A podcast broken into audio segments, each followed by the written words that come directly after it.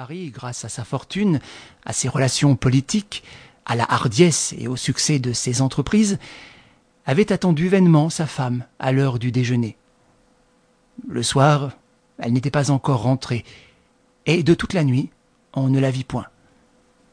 La police fit des recherches, et l'on établit de la façon la plus précise que Christiane Veraldi, qui demeurait près du bois de Boulogne et s'y promenait chaque matin, avait été accostée par un monsieur dans une allée déserte et entraînée par lui vers une automobile fermée que l'agresseur emmenait aussitôt à grande allure du côté de la Seine. Le monsieur, dont personne n'avait discerné le visage, et qui semblait jeune de tournure, était vêtu d'un pardessus gros bleu et coiffé d'une cape noire. Pas d'autre indication. Deux jours s'écoulèrent. Aucune nouvelle. Puis, coup de théâtre. Une fin d'après-midi, des paysans qui travaillaient non loin de la route de Chartres à Paris aperçurent une automobile qui filait avec une rapidité extraordinaire. Soudain, des clameurs. Ils eurent la vision d'une portière qui s'ouvre et d'une femme qui est projetée dans le vide. Ils s'élancèrent aussitôt. En même temps, la voiture montait sur le talus, entrait dans une prairie, s'accrochait à un arbre et capotait. Un monsieur, sain et sauf par miracle, en surgissait, qui se mettait à courir vers la femme. Elle était morte. Sa tête avait porté sur un tas de cailloux. On la transporta jusqu'au bourg voisin et l'on avertit la gendarmerie. Le monsieur ne fit aucune difficulté pour donner son nom. C'était le député Jean Desroques, parlementaire considérable et chef de l'opposition. La victime n'était autre que Madame Veraldi. Tout de suite, la bataille s'engagea, ardente et haineuse de la part du mari, non moins ardente peut-être du côté de la justice, que stimulait certains ministres intéressés à la perte du député Desroques.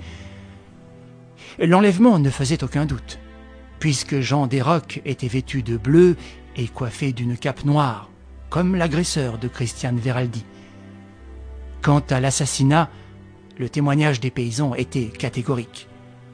Ils avaient vu le bras de l'homme qui poussait la femme. La levée de l'immunité parlementaire fut demandée.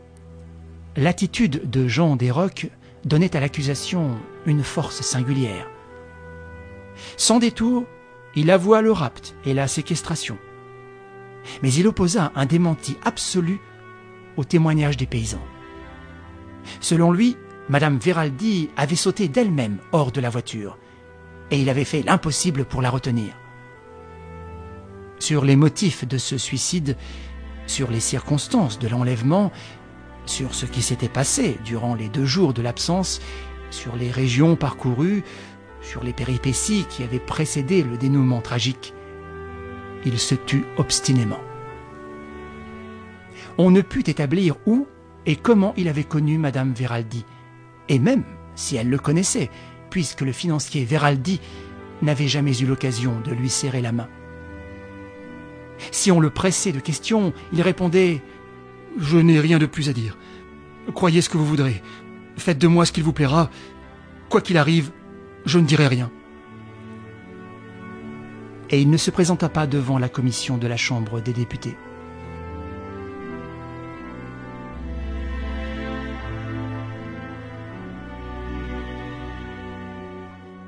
Le lendemain, lorsque les agents de la police, parmi lesquels Béchou, vinrent sonner à la porte de son domicile, il ouvrit lui-même et déclara Je suis prêt à vous suivre, messieurs.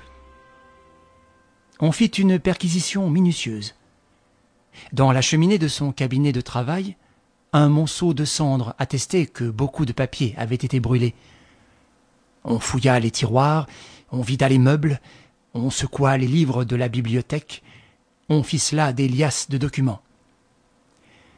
Jean Desroques suivait d'un œil indifférent cette fastidieuse besogne. Un seul incident marqua la scène, mais violent et significatif. Béchou, plus habile que ses collègues, ayant saisi dans un vide-poche un mince rouleau de papier qui semblait traîner là par hasard, et cherchant à l'examiner, Jean Desroques bondit et le lui arracha des mains.